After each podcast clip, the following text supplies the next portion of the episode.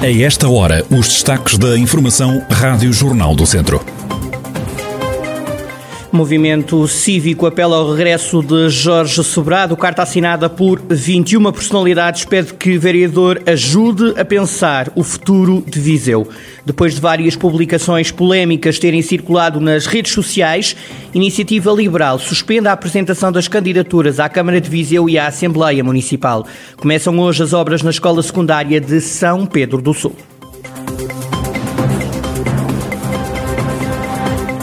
A atualidade da região em desenvolvimento já a seguir.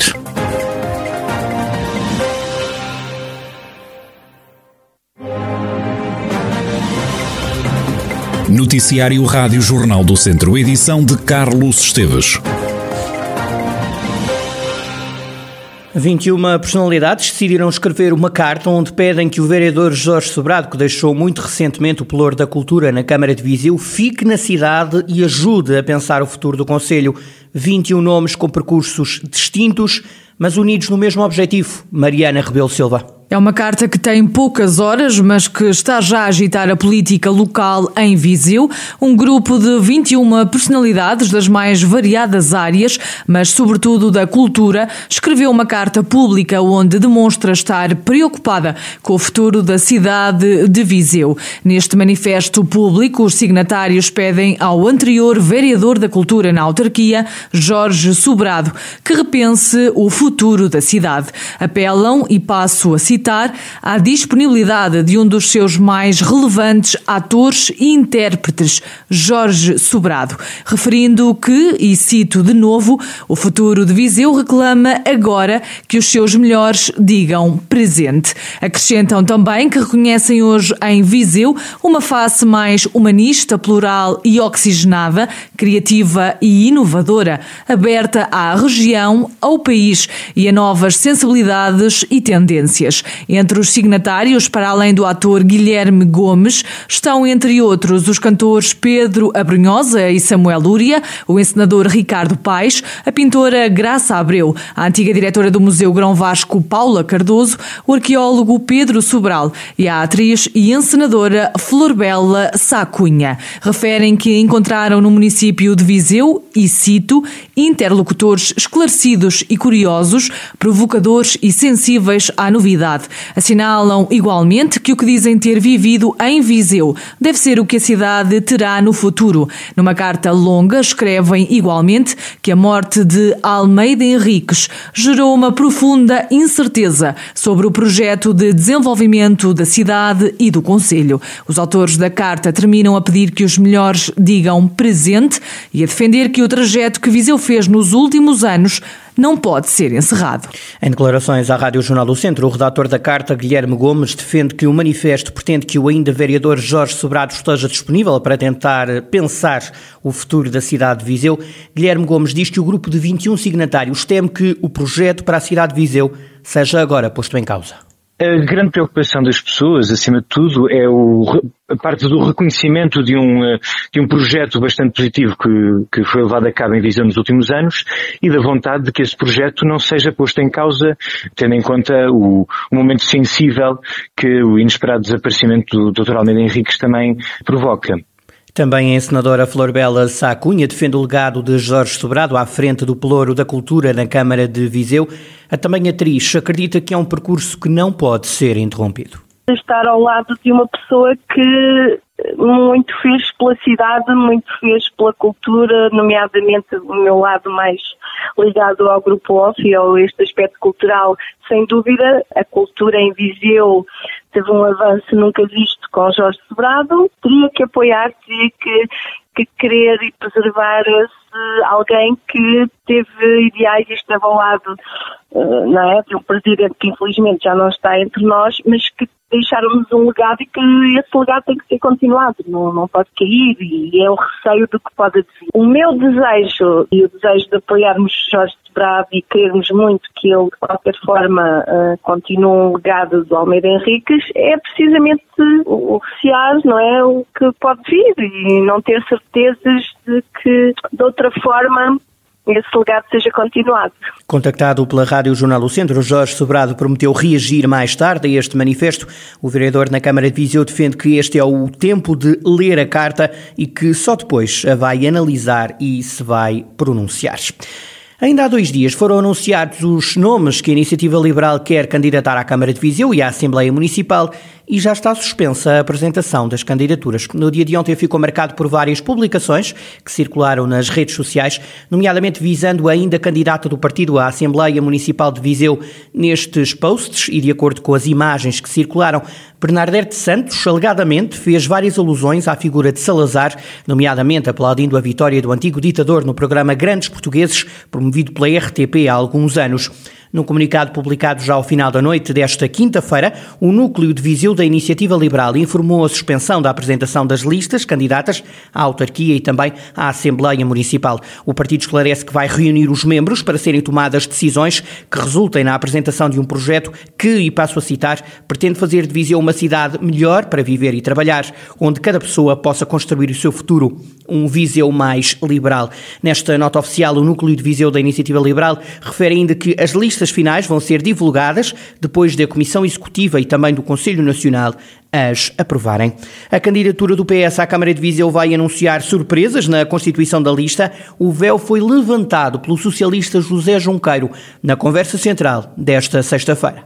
O PS tem um candidato que está no terreno, conhecido, experiente, e que eh, vai ser fonte de várias surpresas, eh, nomeadamente quando apresentar as listas. Listas que já concluiu a todas as freguesias, que está em conclusão para o Executivo Municipal, e aqui acho que a surpresa vai ser grande, está, digamos, prevista a inclusão de pelo menos dois nomes que de alguma forma podem ser surpreendentes. Pessoas que em anteriores mandatos estiveram muito ligados às campanhas, e foram, aliás, candidatos do, do PSD, eh, a, a, informação que tenho, segura, é de que eles estão disponíveis, já estão disponíveis, é uma decisão de apoiar esta candidatura do PS. José Junqueiro a deixar o suspense sobre quem vai integrar as listas do PS à Câmara de Viseu, sendo certo que já são conhecidos os nomes de Marta Rodrigues e de Baila Antunes. Esta edição da Conversa Central com José Junqueiro pode ser ouvida na Rádio Jornal do Centro e sempre em jornaldocentro.pt.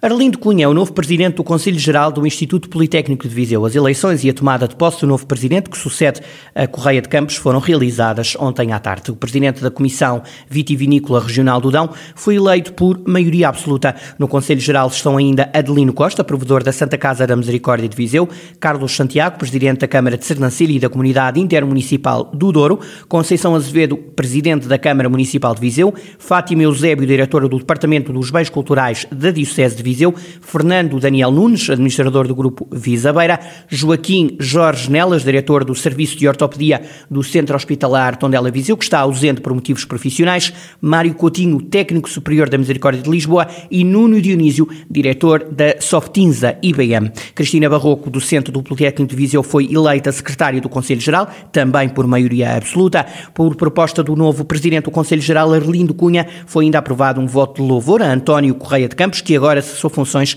de presidente do órgão por todo o trabalho e dedicação realizados. Em próxima reunião será marcado o ato eleitoral que vai eleger o ou a nova presidente do Politécnico de Viseu para os próximos quatro anos. Arranca hoje a requalificação da Escola Secundária de São Pedro do Sul. As obras são esperadas pelo menos há 37 anos, como dá conta o presidente da Câmara, Vítor Figueiredo. São umas obras que já são esperadas há muitos anos. Posso lhe dizer que desde que a escola foi construída há 37 anos nunca teve nenhumas obras de qualificação. Como se pode calcular, em 37 anos há muitas coisas que se alteram, há muitas coisas que se estragam.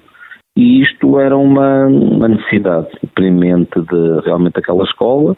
Vai de encontro aos desejos da comunidade educativa, estamos a falar nos alunos, nos professores e nos auxiliares. É uma obra que se vai arrastar durante 540 dias, de forma a não prejudicarmos muito o desenrolar normal da atividade leitiva, a verdade é que vamos fazer intervenções em pavilhões distintos, um de cada vez, forma a prejudicar o menos possível. É que toda a estrutura dos edifícios, assim como todos os equipamentos informáticos, vão ser remodelados. Arrancam hoje então as obras de requalificação da secundária de São Pedro do Sul, um investimento de cerca de 3 milhões de euros financiado por fundos comunitários. A marcar este momento em São Pedro do Sul vai estar o Ministro da Educação, Tiago Brandão Rodrigues, e o Secretário de Estado do Desporto e da Juventude, João Paulo Rebelo. O município de Tondela anunciou uma terceira fase de apoios ao comércio e aos serviços, onde vão ser investidos perto de 50 mil euros. Até 15 de maio, os comerciantes podem pedir um apoio no pagamento da renda referente aos primeiros três meses do ano, como explica o Presidente da Câmara, José António Jesus. Iremos apoiar todas as rendas que se enquadrem nos critérios de admissão e de admissibilidade para os meses de janeiro, fevereiro e março, cujo apoio vai até 50% do valor da renda e com o limite mês de 200 euros, e igual apoio para aqueles que recorreram no passado à banca para adquirirem o imóvel onde desenvolvem a sua atividade comercial e este apoio será no montante de dois meses e nos mesmos limites de, também de valores financeiros, ou seja,